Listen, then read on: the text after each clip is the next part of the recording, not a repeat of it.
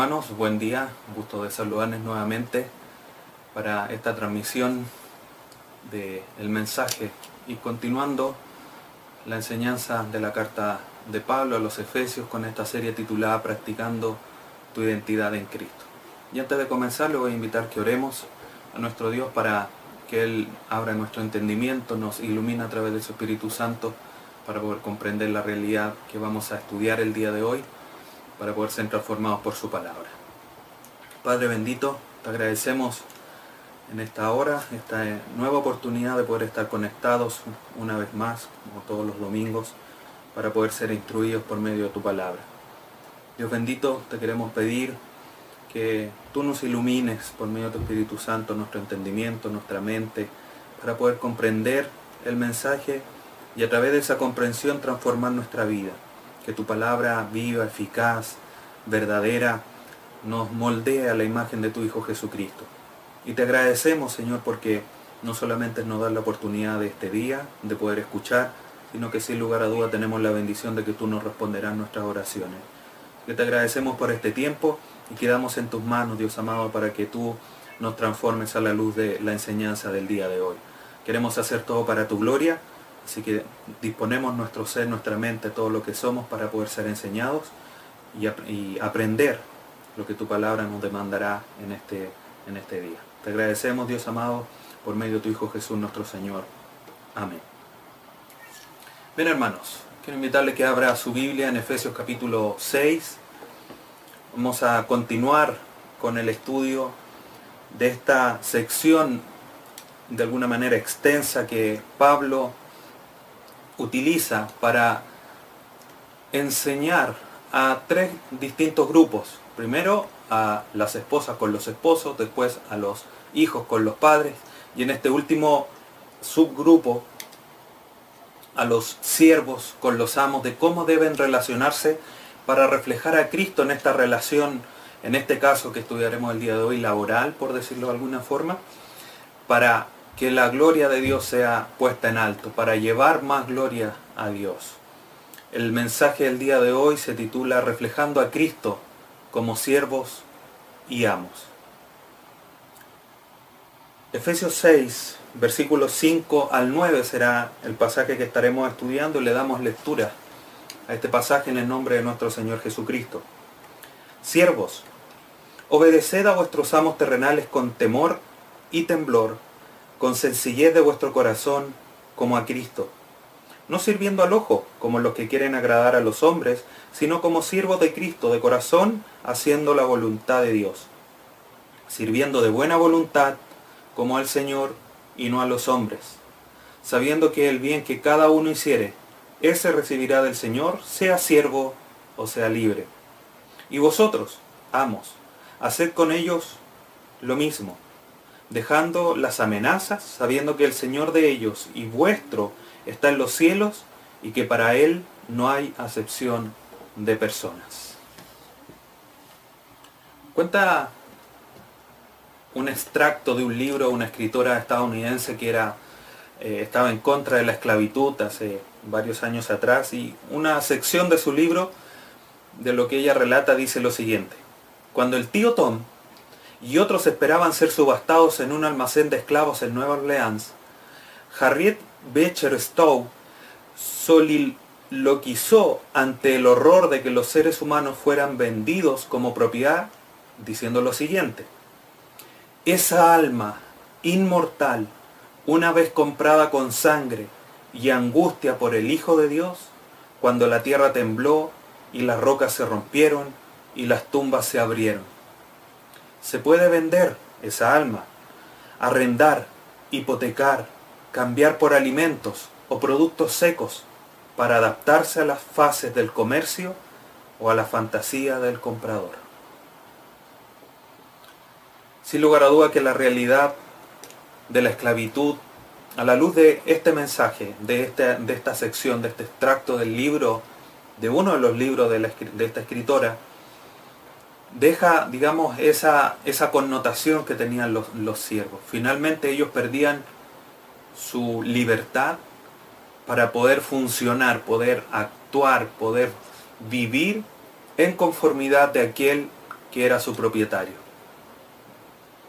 El punto es que el día de hoy, que vamos a estar estudiando lo que dice Pablo a los siervos y a los amos, no es para que ni los siervos ni los amos se conformen, como dice al final de la cita, a las fases del comercio o a las fantasías del comprador. Aquí hay una razón aún más potente que debe normar la relación entre los siervos y los amos. Pero ya vamos a entrar en materia. Como decía, una vez que Pablo exhorta a las esposas y a los esposos, a los hijos y a los padres, se refiere a este tercer grupo. Por lo tanto, Pablo de alguna manera no solo está eh, dos cosas interesantes aquí. No solo está hablando en, esta enseñanza, en, este pasaje que estamos desarrollando, a las esposas y a los hijos, o a los padres, eh, a la esposa y al esposo, a los padres y a los hijos, de una manera que reflejen a Cristo, sino que está ampliando la posibilidad de que no solamente es en el hogar que deben reflejar a Cristo, sino que también en su relación laboral.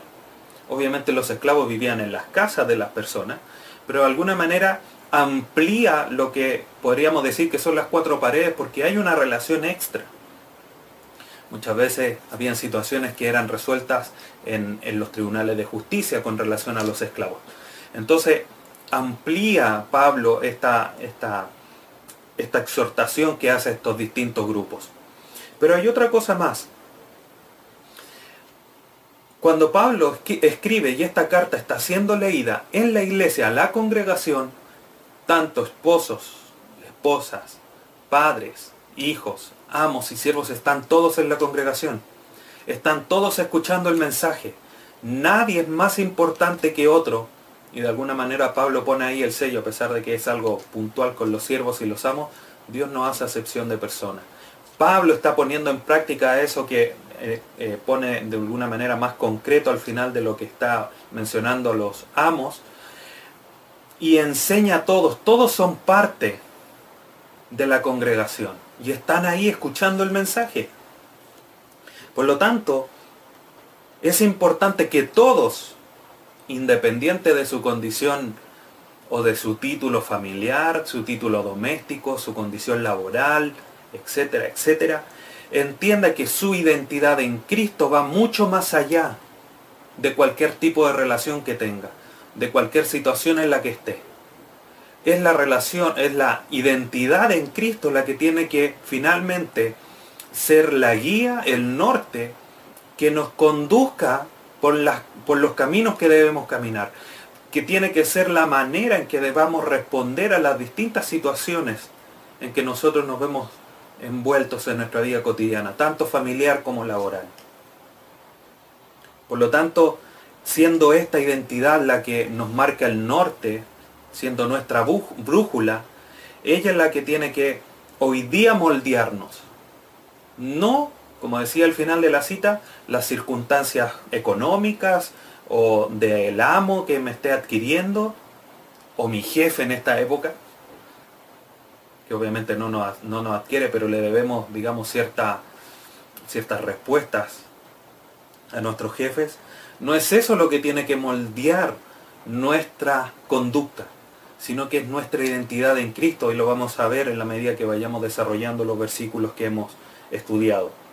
Por lo tanto, hoy día, hermanos, Pablo haciendo esta enseñanza a los hermanos en Éfeso, para nosotros hoy día vamos a ver dos grandes exhortaciones, que Pablo utiliza dos grandes imperativos, verbos donde, donde manda de alguna manera cómo deben actuar. Primero los esclavos, donde le exhorta seis actitudes que deben de tener y posteriormente a los amos que también les dice cómo deben comportarse.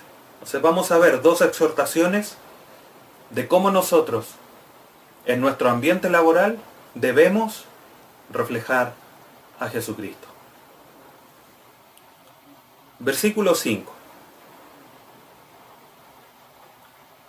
Siervos. Esta palabra siervos, vamos a hacer un paréntesis un poquitito histórico para poder comprender la realidad de lo que está hablando. Esta palabra siervos, en el griego, es la palabra douloi, donde también viene doulos, que significa esclavo. Ya es a este grupo al que Pablo se está dirigiendo. Generalmente nosotros cuando leemos siervo entendemos aquel eh, sirviente de un hogar que está recibiendo alguna remuneración, que tiene relativamente una buena posición, está al buen cuidado de sus jefes, etcétera, etcétera. En esa época eran esclavos, completamente privados de libertad, que no es lo que sucede hoy día con los siervos, las amas de casa, que se puedan tener hoy día, o las nanas, como se dice en algunos otros lugares, como para hacerlo un, poquitito más cercano a, a nuestra realidad. Históricamente, si ponemos un contexto aquí para poder comprender por qué Pablo está diciendo lo que está diciendo, históricamente se estima que en la época donde Pablo le escribe a la iglesia en Éfeso, existía un alrededor de un 35% de toda la población del imperio romano que era esclava. O sea, un tercio, un poquitito más de un tercio de la población romana eran esclavos. Era una gran proporción. Por lo tanto, entendemos a la luz de este, de este número, de esta proporción, que los esclavos formaban parte, no solamente común, sino una parte importante de, de la organización socioeconómica de la época eran vendidos, eran intercambiados por productos, no era solamente algo de la sociedad, sino que también tenía que, estaba involucrado la parte económica.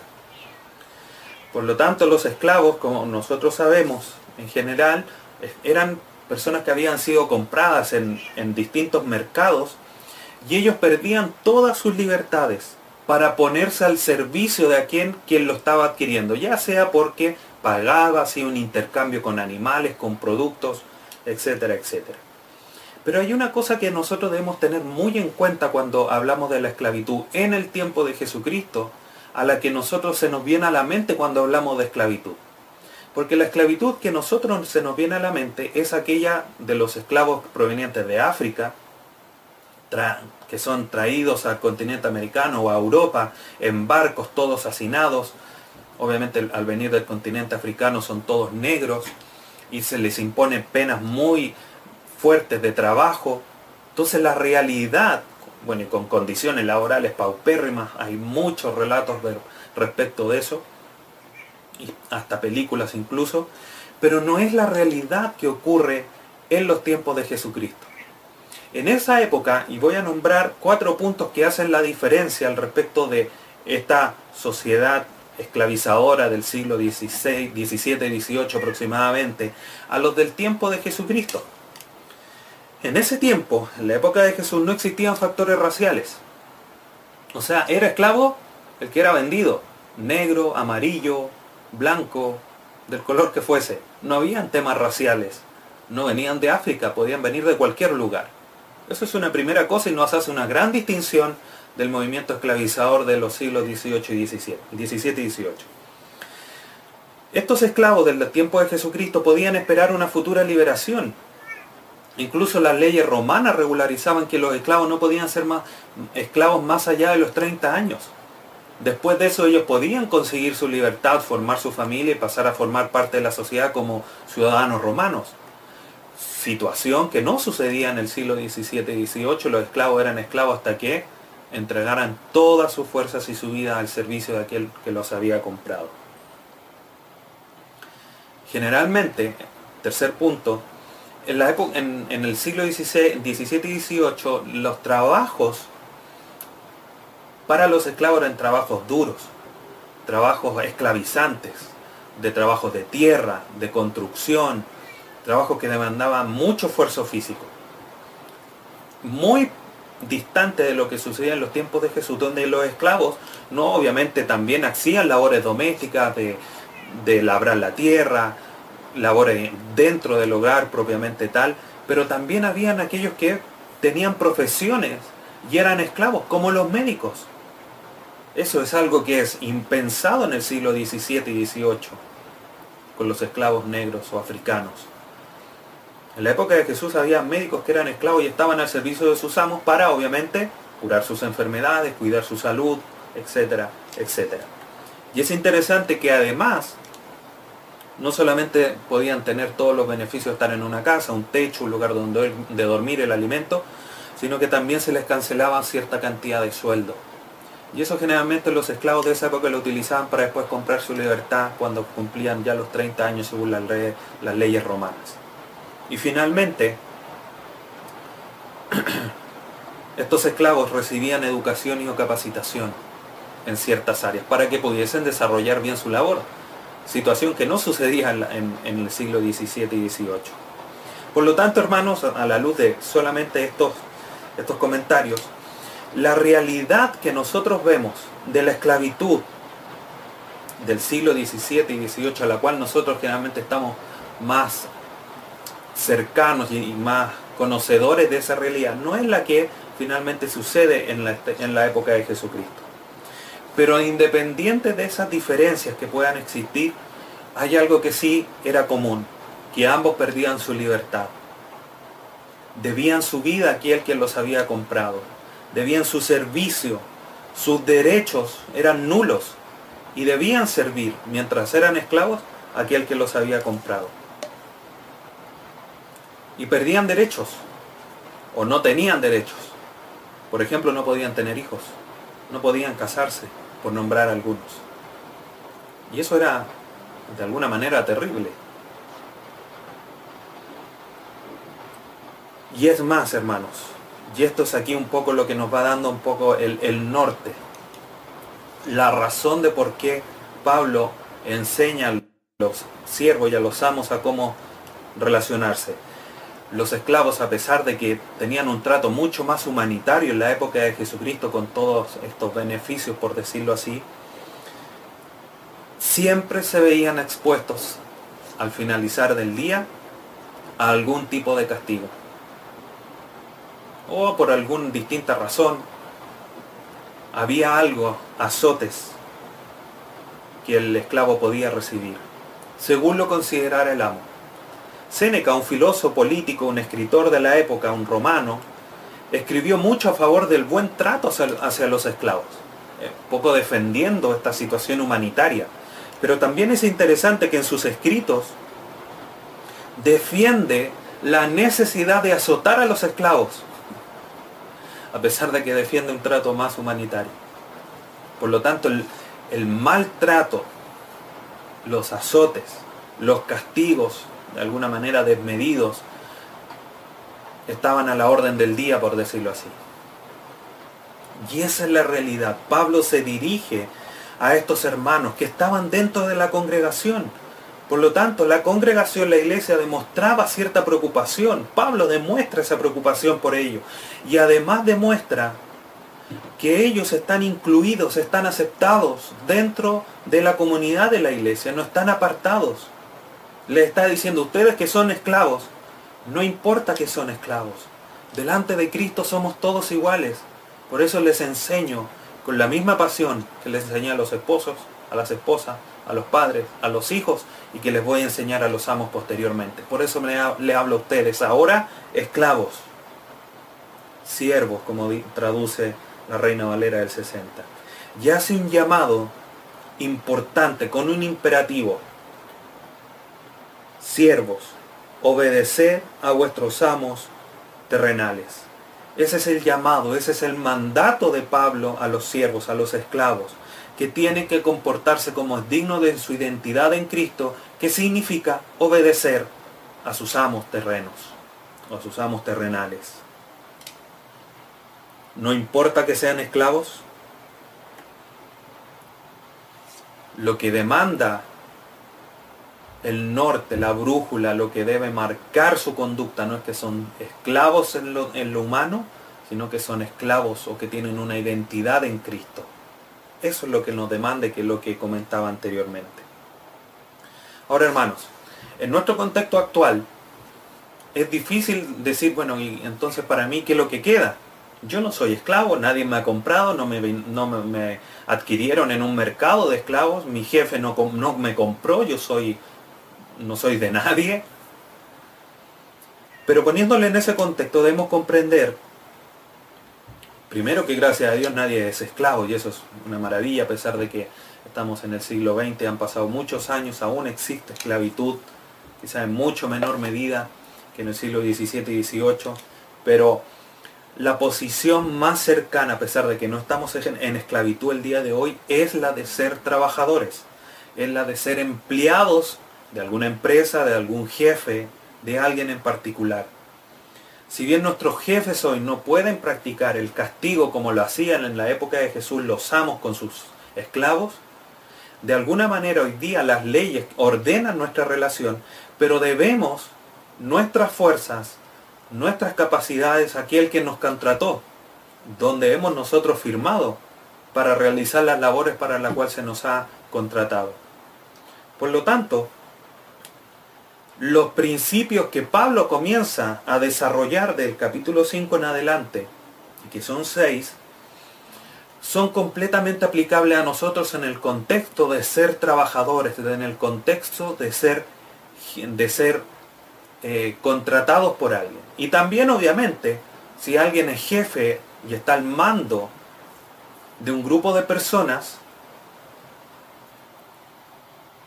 ese jefe también tiene que conducirse, tiene que comportarse según lo que la escritura dice. No porque no, no haya comprado a nadie los principios que hoy día Pablo enseña, debemos desecharlo. Por lo tanto, hermanos, todo lo que vamos a comentar de aquí en adelante es completamente aplicable a nosotros, ya sea como trabajadores o como jefes.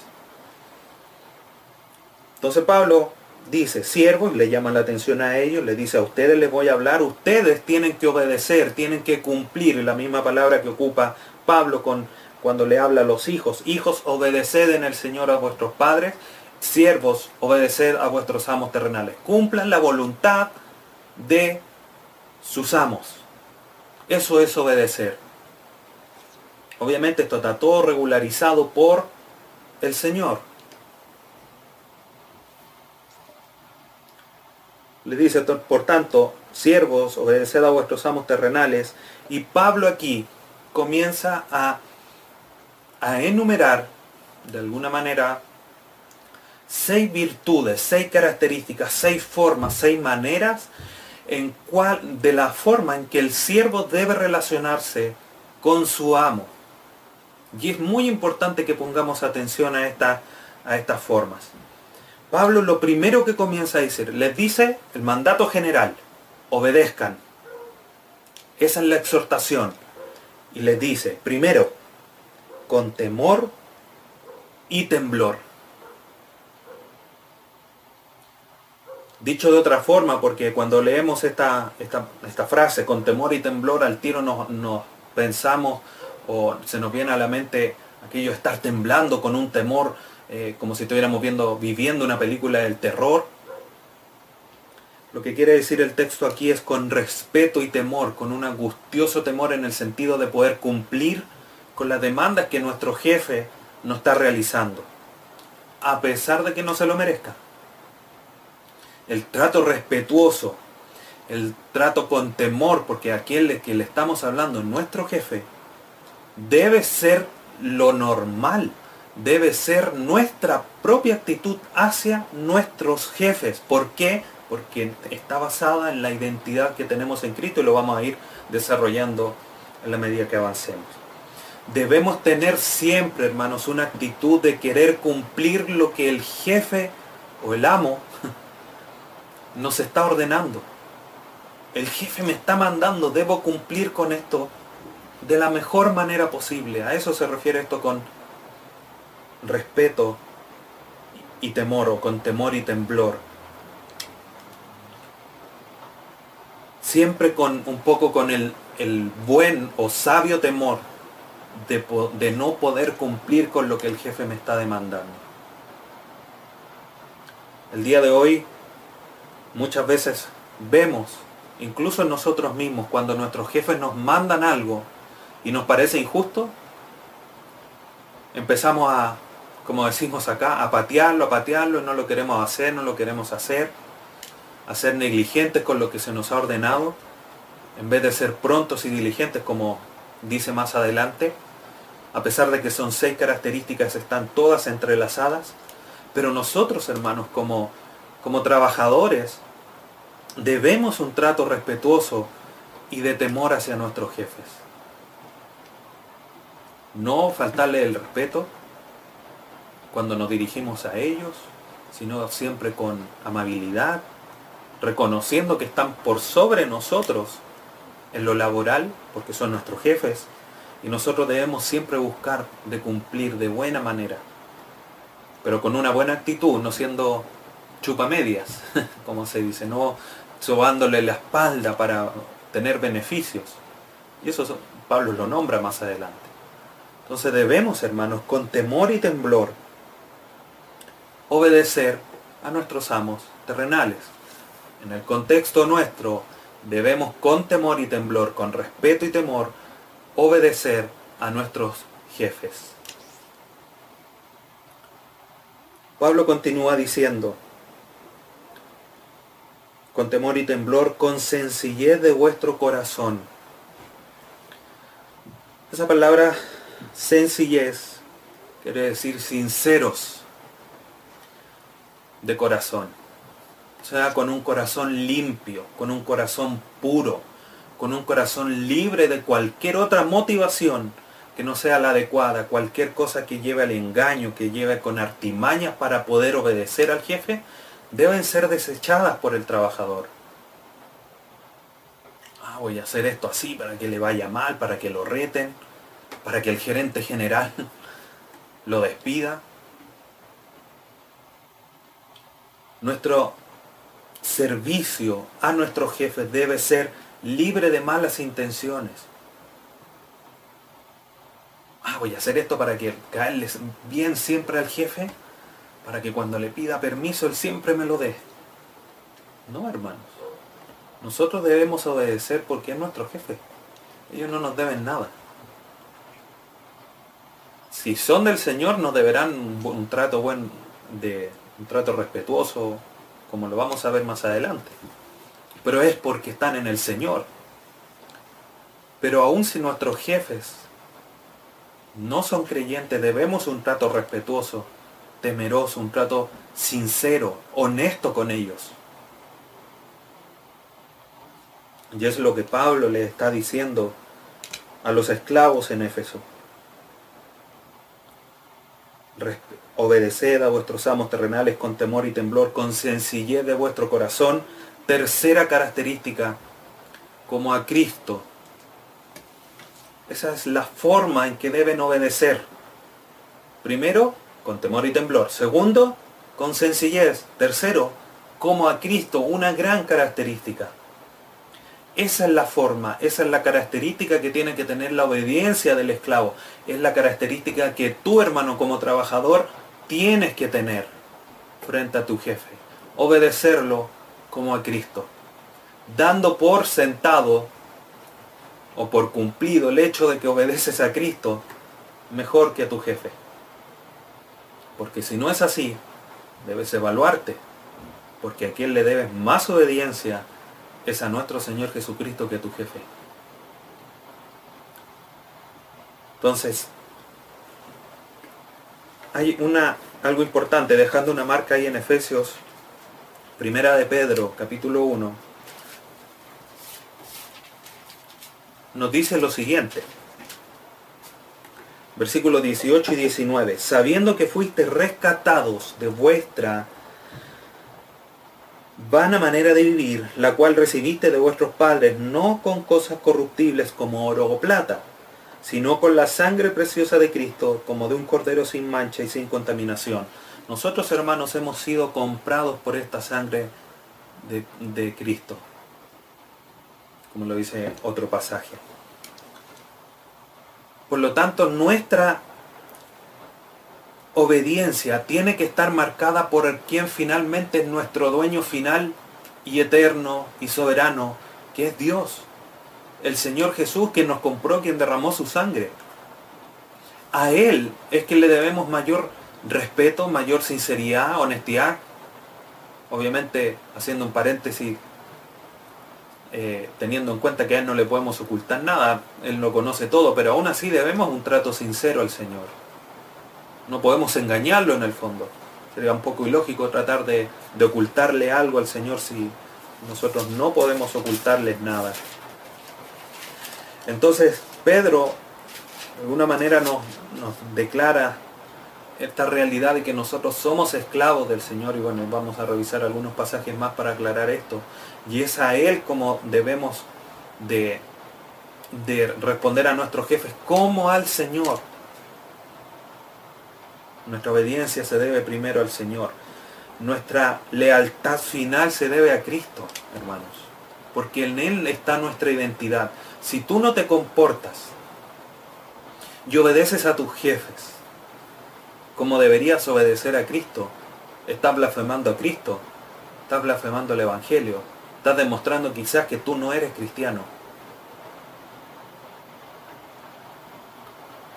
Y eso es algo importante de evaluarse, aunque suene duro, pero debemos evaluarnos si estamos en la fe.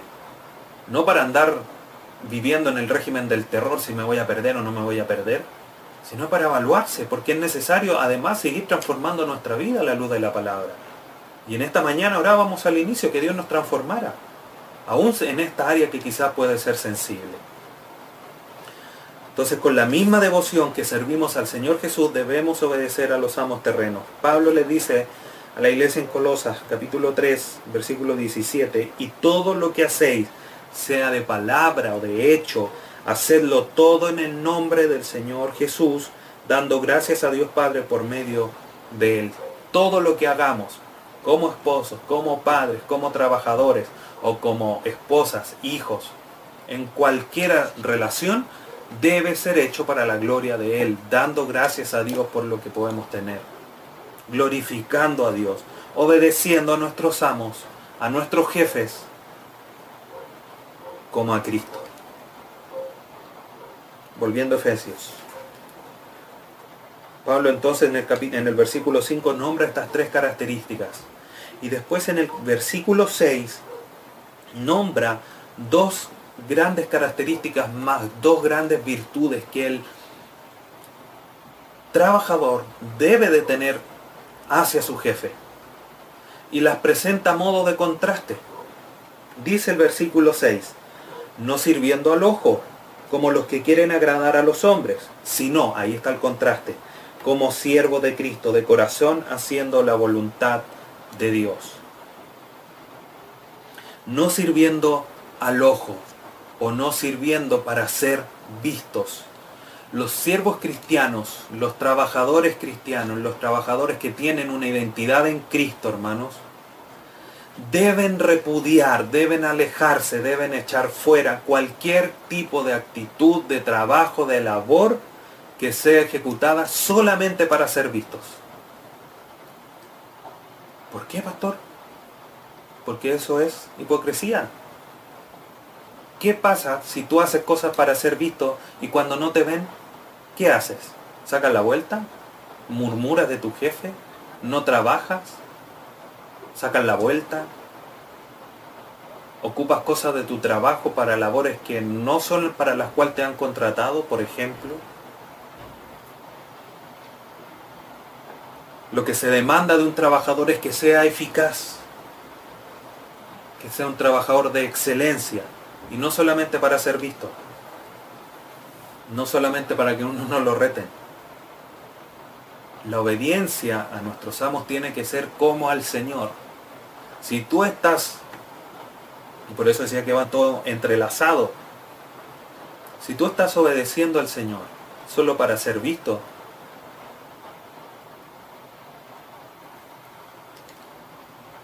lo dejo ahí para que medites.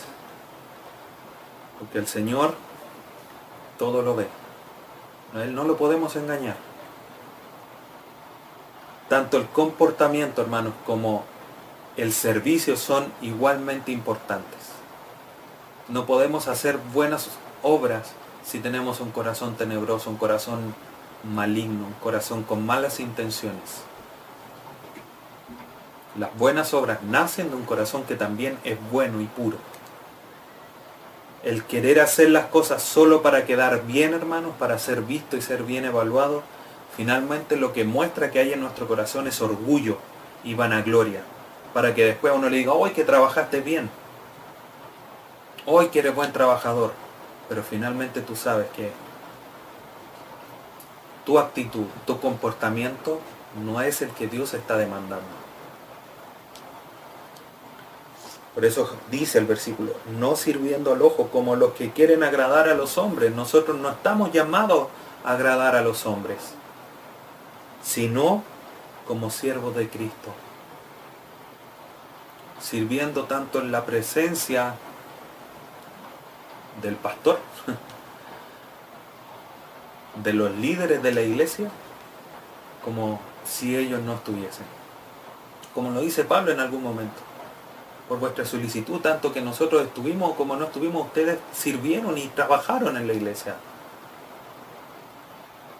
El Señor también espera que nosotros trabajemos con esa misma actitud. Sirviéndole a Él con esa misma actitud. Y si le servimos a Él con esa misma actitud, esa misma actitud es la que debe de marcar nuestra labor en nuestros trabajos. Y la quinta característica dice consensi, perdón, como siervo de Cristo, de corazón haciendo la voluntad de Dios. Hermanos, lo que hay que comprender finalmente, y que es un poco el norte de todas estas virtudes que Pablo está demandando de los esclavos de la época, o de los trabajadores de nuestra época es que el servicio a nuestros jefes, a los amos terrenales, está siempre a la sombra del servicio que nosotros damos a Dios. Decíamos que obedecer es querer cumplir lo que el jefe nos está pidiendo, nos está solicitando.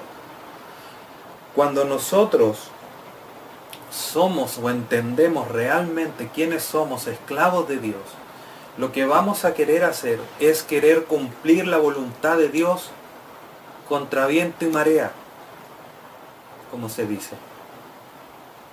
Por lo tanto, hermanos, nuestro contrato, nuestro amo, finalmente, ese contrato con el Señor, por decirlo de alguna manera, poniéndolo en, términos de, de, ser un trabajador, porque realmente somos esclavos de Cristo, Él nos compró y le debemos nuestra vida a Él. Pero poniéndolo en, términos laborales, ese contrato lo debemos principalmente con el Señor. A Él le debemos una obediencia suprema, majestuosa, eterna, por excelencia o con excelencia. Y eso es lo que finalmente nos debemos comprender, porque a quien nosotros estamos sirviendo, si regresamos al capítulo 1, de Efesios, dice,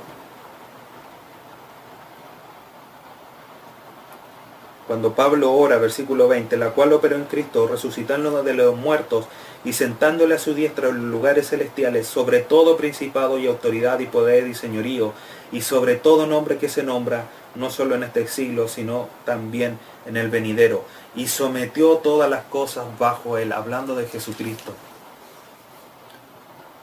en Él tenemos nuestra identidad, en el que está puesto por sobre todas las cosas, aún sobre tu jefe. Por lo tanto, nosotros debemos trabajar, obedecer, como haciendo la voluntad de nuestro Señor, de nuestro Dios, como haciendo la voluntad de Dios. La voluntad de Él es que cumplamos con nuestros amos terrenales. El ser trabajador, hermanos, el, tener un contrato de trabajo, el ser remunerados, no nos libera de la realidad de que somos hijos de Dios, de que nuestra identidad es en nuestro Señor Jesucristo. Por eso Jesucristo o Dios, Jehová, demanda en Deuteronomio 10, algo que después Jesucristo reitera en los evangelios, pero dice Deuteronomio 10, 12 y 13. Ahora pues Israel, ¿qué pide Jehová tu Dios de ti?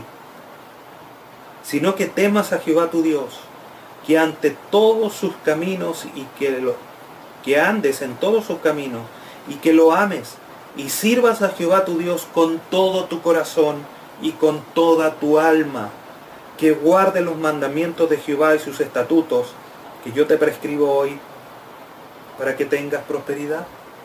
¿No es eso lo que demanda Dios, lo que demanda Jehová de su pueblo? Por supuesto que es lo que demanda, que nosotros queramos cumplir, que andemos en Él, que le amemos de todo corazón y toda nuestra alma, que guardemos todos sus mandatos. Eso es una demostración de nuestro amor a Dios. Y de esa misma forma debemos hacer la voluntad de nuestros amos, en el resguardo de que no nos manden nada que vaya en contra de la palabra de Dios. Por lo tanto, no importa dónde estés, dónde estés trabajando, quién sea tu jefe, qué título estés, por el, eh, qué título estés desarrollando y por el cual hayas sido contratado, debes de cumplir la voluntad de Dios en tu trabajo con la actitud correcta, de corazón, no a regañadientes, sino de corazón, con un corazón puro. Versículos 7 y 8, para ver la última de las seis virtudes que Pablo demanda en esta obediencia que deben de tener los esclavos, los trabajadores que tiene que ser con una actitud correcta. De alguna manera es como un resumen de todo lo anterior. Dice el versículo 7, sirviendo de buena voluntad como al Señor y no a los hombres, sabiendo que el bien que cada uno hiciere, ese recibirá del Señor, sea siervo o sea libre. A los, a los amos, hermanos, a nuestros jefes debemos de servirle con una actitud de benevolencia, con una actitud positiva, con una actitud de ánimo pronto, que es finalmente lo que quiere decir el texto. Que nos mandan y al tiro, con ganas, con ánimo, con una buena prestancia, con una buena disposición, obedecer a nuestros jefes. Y no, ay, otra vez está mandando lo mismo. Pucha que piden cosas. O quizás que, que otras cosas pueden pasar por nuestra mente. Que nos aburren de pedirme cosas etcétera, etcétera. ¿Cómo es que se logra esto finalmente, hermanos? Como dice el texto, sirviendo de buena voluntad, como al Señor y no a los hombres. Es teniendo al Señor en nuestra mente, entendiendo que nuestro servicio está basado en nuestra identidad Cristo, que vamos a poder realizar todas estas virtudes de buena manera.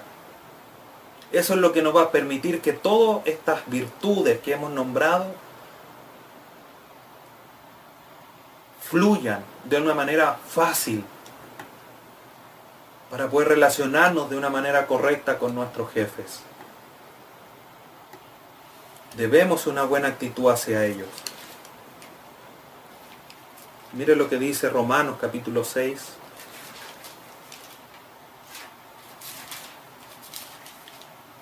versículos 17 y 18. Pero gracias a Dios que aunque erais esclavos del pecado, habéis obedecido de corazón aquella forma de doctrina a la cual fuiste entregados, y libertados del pecado vinisteis a ser siervos de justicia o de la justicia.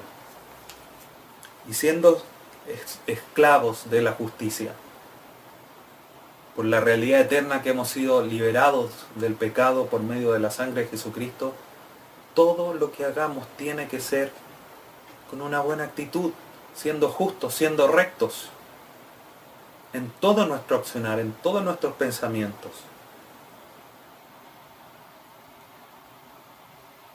Finalmente eso es lo que tiene que demandar. Nuestro Señor Jesucristo nos está dando una nueva identidad aún en lo laboral, y lo reitero porque es lo que Pablo está de alguna manera martillando en, la mente de los hermanos en Éfeso, eso tiene que demarcar en la conducta en el trabajo. Pero esto no queda ahí. Dice, sirviendo de buena voluntad, como al Señor, no a los hombres. Sabiendo que el bien que cada uno, versículo 8, hiciere, esto recibirá del Señor. La buena actitud, hermanos, que nosotros en el contexto del pasaje, la buena actitud que mostremos hacia nuestros jefes, Dios la va a retribuir. Dios la recompensará, nos va a bendecir por eso, porque es lo que nos está demandando. Dios es tan bueno y bondadoso con nosotros, hermanos, que nos, nos da lo que necesitamos y nos manda a obedecer con lo que ya nos dio para poder cumplirlo. O sea, nos da todo para que hagamos solamente lo que Él nos está demandando. Y cuando lo cumplimos, Él nos bendice. Y ese sin lugar a dudas es un Dios maravilloso. Y que lo vemos a lo largo de la escritura esa realidad. Entonces debemos actuar bajo estas actitudes, estas maneras, estos principios.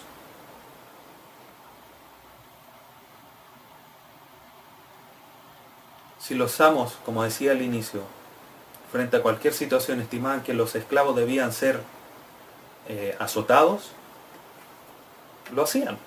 Pero Dios, que es el mejor amo de todos, nos bendice. Un contraste entre las realidades. Un par de pasajes para Marcos 9:41. Dice,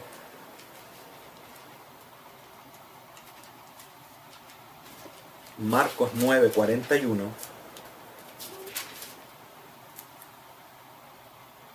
Y cualquiera que os diere un vaso de agua en mi nombre, porque soy de Cristo, de cierto digo que no, no perderá su recompensa. Nada de lo que hagamos, hermanos, haciéndolo de corazón, cumpliendo con la voluntad de Dios, en respeto, con temor, con sencillez, como obedeciendo al Señor, etcétera, etcétera, va a ser recompensado. Todo va a ser recompensado. Y esto de alguna manera no solamente en el presente puede ser recompensado, sino que también con una mira futura. Segunda carta a los Corintios, capítulo 5, versículo 10. Porque es necesario que todos nosotros comparezcamos ante el tribunal de Cristo para que cada uno reciba según lo que haya hecho mientras estaba en el cuerpo, sea bueno o sea malo. Tus malas actitudes de irreverencia, de deshonestidad o de maldad en tu corazón, obedeciendo solo para ser visto, por nombrar algunas, van a ser recompensadas en el tribunal de Cristo, hermano. Y obviamente no van a recibir la, la mejor recompensa si son malas actitudes. Dios hoy día te está abriendo la, la mente, te está ampliando, te está iluminando tu mente. Para decirte que tienes que tener buenas actitudes en tu trabajo. Ya lo hizo con los esposos, ya lo hizo con los padres e hijos ahora es con nuestro trabajo. Y eso va a ser recompensado, quizás no acá, pero en el futuro, en el tribunal de Cristo, va a ser recompensado porque actuamos según la voluntad de Dios. Un pasaje más solo para redondear la idea. Colosenses 3:25, siguiendo la misma línea de pensamiento, más el que hace injusticia recibirá la injusticia que hiciere, porque no hay acepción de personas. Es un poco lo que Pablo continúa diciendo aquí a continuación, volviendo a Efesios. Sabiendo que el bien que cada uno hiciere, ese recibirá del Señor, sea siervo o sea libre la realidad espiritual que Pablo está demandando aquí, estas seis virtudes de, de estos seis principios con el que el esclavo debe obedecer a su amo,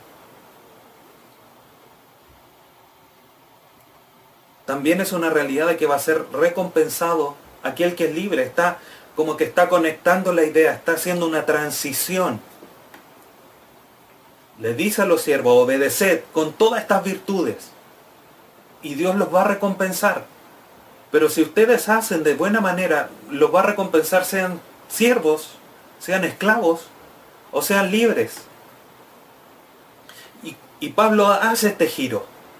Porque en el versículo 9 pasamos a esta segunda exhortación, a este, este tercer subgrupo, a, este, a esta otra parte.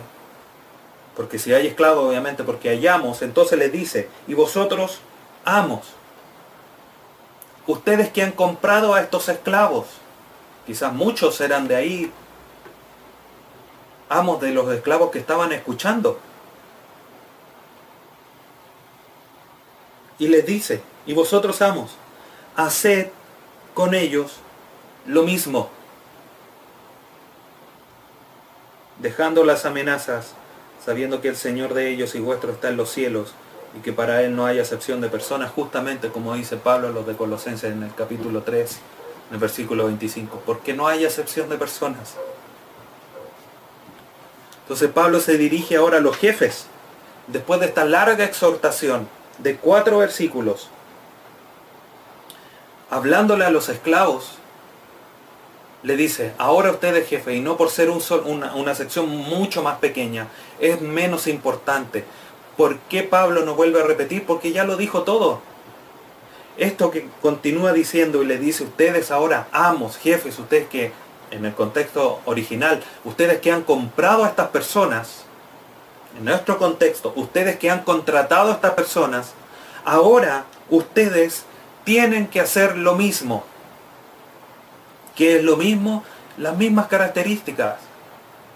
Con respeto, con sencillez, como al Señor, no para que los vean, buscando obedecer la voluntad de Dios con una conducta apropiada, con una actitud apropiada. Esas seis características, esas seis virtudes no solamente tienen que estar en el esclavo, en el trabajador, sino que también tienen que estar en el amo, en el jefe. Y mírelo usted, querido hermano, en la, en la esfera en que Pablo lo estaba diciendo, lo, se lo estaba diciendo en la época donde había esclavitud, donde los esclavos se han mirado en menos, donde ya era extraño que Pablo hiciera esta larga lista hacia los esclavos, que les estuviera dirigiendo a ellos porque eran menospreciados, no tenían derechos, no tenían libertades. Y Pablo se dirige a ellos. Y aún más llamativo es que ahora Pablo les diga, ustedes siervos y aquí, o sea, amos, y los amos quizás aquí a lo mejor podrían haber esperado que Pablo le dijera, ahora ustedes siéntense y esperen lo que sus esclavos van a hacer. Pero da una exhortación fuerte porque quizá en el orgullo los amos estaban, sí, así es como tienes que servirme, esclavo, para eso yo te compré. En el contexto de hoy, qué bueno que estén mandando a mis trabajadores a, que trabajen de esa forma, porque son todos unos flojos, unos irresponsables. Pero Pablo les mete el dedo en la llaga, por decirlo así, y los baja al mismo nivel, los pone en el suelo y le dice, ustedes amos, hagan lo mismo. ¿Cómo que lo mismo, Pablo? Ellos son esclavos, lo hemos comprado. Son objetos que hemos adquirido en un mercado. Los gerentes de las empresas, ¿cómo voy a tratar de la misma manera a este, a este trabajador? Este que se ensucia con las máquinas. Por ejemplo, como jefes, debemos hacer lo mismo, seguir los mismos principios, las mismas virtudes que Pablo está demandando de los esclavos. Reitero, ¿cuáles son esas, esas, esas virtudes? El respeto, la sinceridad, obedecer como a Cristo, no sirviendo para ser vistos, sino sirviendo al Señor para cumplir su voluntad y con una buena actitud. Queridos hermanos, que a ustedes les toca ser jefes, deben estos mismos principios ser característicos de su relación con sus trabajadores. ¿Y cuál es el principio aquí? ¿Por qué Pablo está demandando esto? sabiendo que el Señor de ellos y vuestro está en los cielos. Esa es la motivación. Si actúan con estas virtudes, fácilmente van a dejar las amenazas, ese maltrato, esos azotes que le mandaban hacer por algún error, algún accidente que cometían. deben dejar esas malas prácticas, los castigos duros, y deben ser motivados porque finalmente a quién le deben respeto, obediencia, es al Señor de señores, que está en los cielos. Él es el amo de todos nosotros. Y ese amo que está sentado a la diestra de Dios Padre, de donde provienen todas nuestras bendiciones espirituales, no hace acepción de personas. Tú eres esclavo, te compré con la misma sangre, no con más sangre, no con menos sangre, con la misma sangre. A ti que eres esclavo y a ti que eres amo. A ti que eres esposo y a ti que eres esposa. A ti que eres hijo y tú que eres padre. Todos valen exactamente lo mismo delante de los ojos del Señor. En esa relación eterna es que eso debe moldear nuestra conducta en lo terreno. Obviamente hay roles y los jefes son los jefes y hay que obedecerles. Pero eso no es razón para malos tratos. Ni por ser trabajadores tener actitudes irrespetuosas hacia nuestros jefes. ¿A quién le debemos de dar cuenta finalmente? Es a quien nos compró en la cruz del Calvario. Y quien gobierna de manera soberana en los cielos, independiente que si se crea en él o no. Por eso estos mandatos son, van más allá de si tu hermano como trabajador, tus jefes son inconversos, obedéceles de buena manera. Tu jefe, si tus trabajadores son inconversos, trátalos de buena manera. Porque debes de dar cuenta a quien es tu amo, aquel quien te compró en la cruz del Calvario. Y eso es lo que tenía que estar en la mente.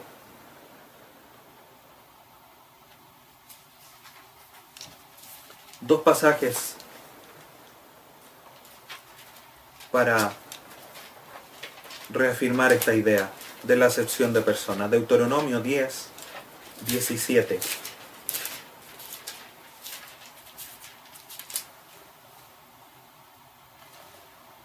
Porque Jehová vuestro Dios es Dios de dioses y Señor de señores.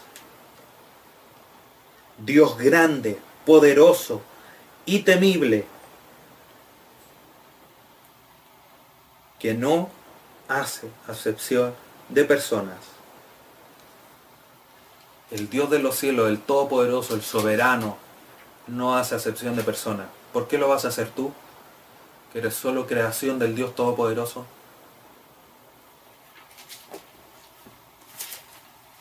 Santiago, capítulo 2, versículo 1. Hermanos míos, que vuestra fe en nuestro glorioso Señor Jesucristo sea sin acepción de personas. Todos, hermanos, todos merecen el mismo trato, sincero, respetuoso, amable, puro, cordial, etcétera, etcétera. Sean esclavos hacia sus jefes, sean amos hacia sus trabajadores.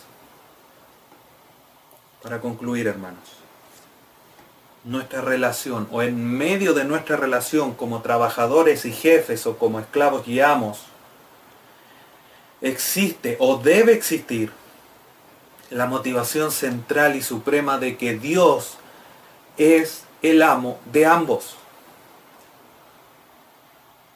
Y esa motivación es la razón más que suficiente para que mostremos estas virtudes en nuestro trato laboral. Respetuoso, amable, sincero, sirviendo a Cristo, no sirviendo para ser visto, cumpliendo la voluntad de Dios y con una actitud benevolente o positiva. Estas virtudes son las que deben moldear nuestra conducta laboral. Como decías, independiente si hay una parte que es creyente y la otra no. Hay un principio finalmente, que nuestra conducta puede llevar luz a aquellos que no creen. Como dijo un buen teólogo, tu conducta tu forma de vida, quizás la única Biblia que van a leer los inconversos. Y esto en lo laboral es tan cierto como en lo familiar, o como le dice Pedro a las esposas, de que, que se conduzcan de manera sabia, para si por el medio de esa conducta Dios le concede el arrepentimiento a sus esposos. El mismo principio. Entonces debemos comportarnos, conducirnos a nuestro trabajo para glorificar a Dios y de alguna manera, si es que no son convertidos, llevar la luz del Evangelio hacia ellos. Ya sea que tú seas trabajador o estés a cargo de un grupo de personas o de una persona, glorifica a Dios por medio de tu trabajo, por medio de tu relación laboral, siguiendo a Dios, viviendo como Dios. Recuerda, hermano, que tú has sido comprado por la sangre de Jesucristo y tienes una nueva identidad en Él. Y esa identidad es la que tienes que practicar estando en la casa, en la micro, en el colectivo, en la fila del banco del supermercado y también en tu trabajo, para llevar la gloria al Señor. Y de esa manera llevar toda la gloria, toda la honra, aquel que es Señor de señores y quien es nuestro Salvador eterno. Oremos. Padre bendito, te agradecemos en esta hora esta enseñanza que nos has dado el día de hoy. Te bendecimos, Señor, porque tú nos das todo, nos das cada una de las directrices de cómo debemos comportarnos para alabar y bendecir tu nombre, aún en nuestro lugar de trabajo. Ayúdanos a estas virtudes, tomarlas, grabarlas en nuestra mente, en nuestro corazón y poder dirigirnos, conducirnos, comportarnos a, la luz de ellas para glorificar tu nombre. Sin lugar a dudas, que quizás en más de alguna estábamos fallando y tú perdónanos, Señor, por nuestra insensatez, por nuestra ignorancia pero ya no hay más ignorancia al respecto. O por lo menos estamos más capacitados. Ayúdanos a vivir hoy día a la luz de tu palabra, ser transformados por ella, para que también en nuestro ambiente laboral podamos nosotros hoy día vivir conforme a la identidad que tenemos en Cristo nuestro Señor. Gracias, papito, por esta enseñanza. Te bendecimos en esta mañana a través de los méritos de tu Hijo, nuestro buen Salvador. Amén.